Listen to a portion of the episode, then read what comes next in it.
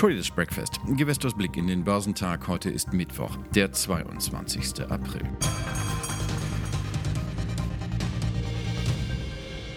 Die Menschen sollen zu Hause bleiben. Die Industrie darf nicht produzieren. Das öffentliche Leben weltweit ist auf Sparflamme gestellt. Für Sparflamme sind die Lager aber zu voll mit Öl, weshalb der Preisverfall für das schwarze Gold weiter anhält. Gestern traf es den Terminkontrakt für das texanische Öl, zu liefern im Juni, der zeitweise ins Minus rutschte. Auch Öl der Nordseesorte Brand verbilligte sich in diesem Zuge von etwa 24 Dollar pro Fass auf gut 18 Dollar. Vorbörslich ging es heute Morgen noch einmal um 15 Prozent abwärts. Einige Analysten sprechen denn auch schon schon vom Ölrealitätscheck. Der Absturz des Ölpreises führe zu einer generellen Neubewertung von allem, was am Kapitalmarkt Risiken birgt. Zu gut Deutsch, die Anleger ziehen sich zurück.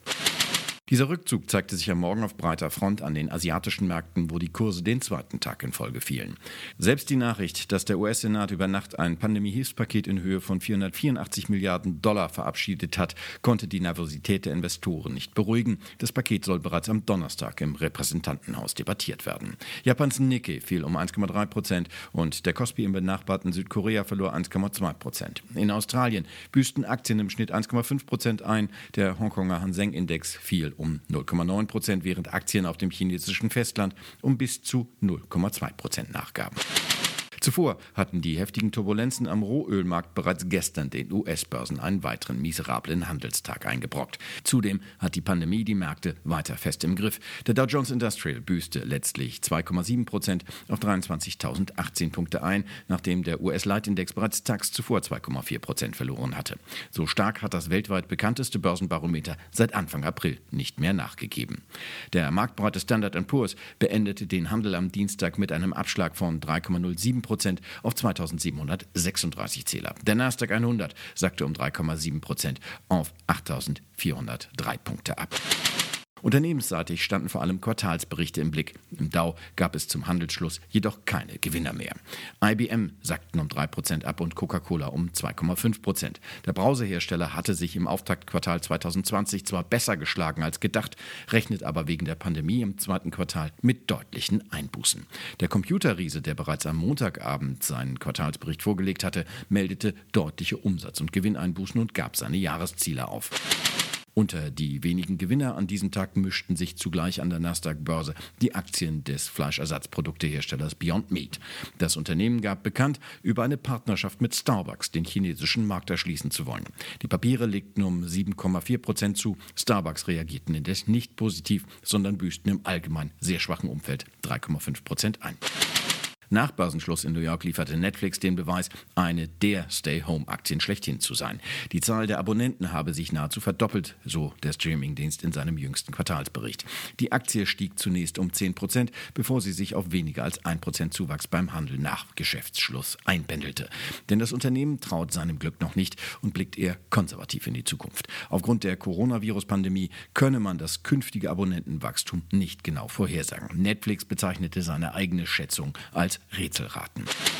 Klar zu den Corona-Verlierern zählen Fluggesellschaften. Wer dafür noch einen Beleg brauchte, bekam ihn in der Nacht von United Airlines. Im ersten Quartal dürfte ein Verlust in Höhe von 2,1 Milliarden Dollar, umgerechnet also 1,9 Milliarden Euro Vorsteuern anfallen, warnte das Unternehmen in einer Mitteilung an die US-Börsenaufsicht. Beim Umsatz rechnet United mit 8 Milliarden Dollar, was einem Rückgang um 17 Prozent gegenüber dem Vorjahreswert entsprechen würde. Die Aktien der Airline schmierten nachbörslich um mehr als 4 Prozent ab. Keine guten Vorzeichen für Lufthansa heute.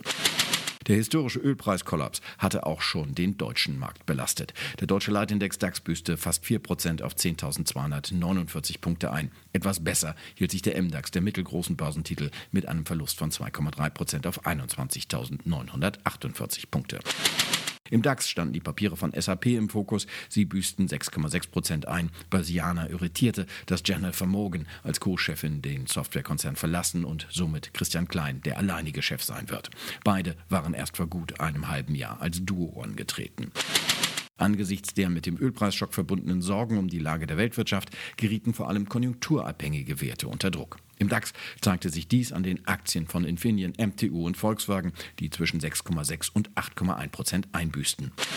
Aktien von Sartorius stiegen an der Spitze des MDAX um 5,1 Prozent und erreichten ein Rekordhoch. Vor allem im Geschäft mit Produkten für die biopharmazeutische Industrie ist es für die Göttinger im ersten Quartal blendend gelaufen.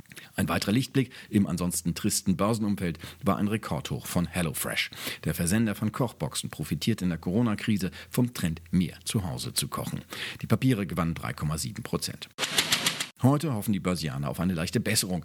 Das könnte dann aber allenfalls damit zusammenhängen, dass sich Investoren günstig eindecken wollen. Ansonsten werden die Nachrichten wohl mit Vorsicht beobachtet. Zur Wochenmitte wird das Verbrauchervertrauen für die Eurozone veröffentlicht. In den USA wird der Immobilienpreisindex gemeldet und Quartalszahlen kommen von Villeroy und Boch, Ericsson, Kone, Alcoa, Alphabet, AT&T, Biogen, Delta Airlines, Domino Pizza, Lam Research, O'Reilly Automotive, Seagate, Thermo Fisher und Xilinx.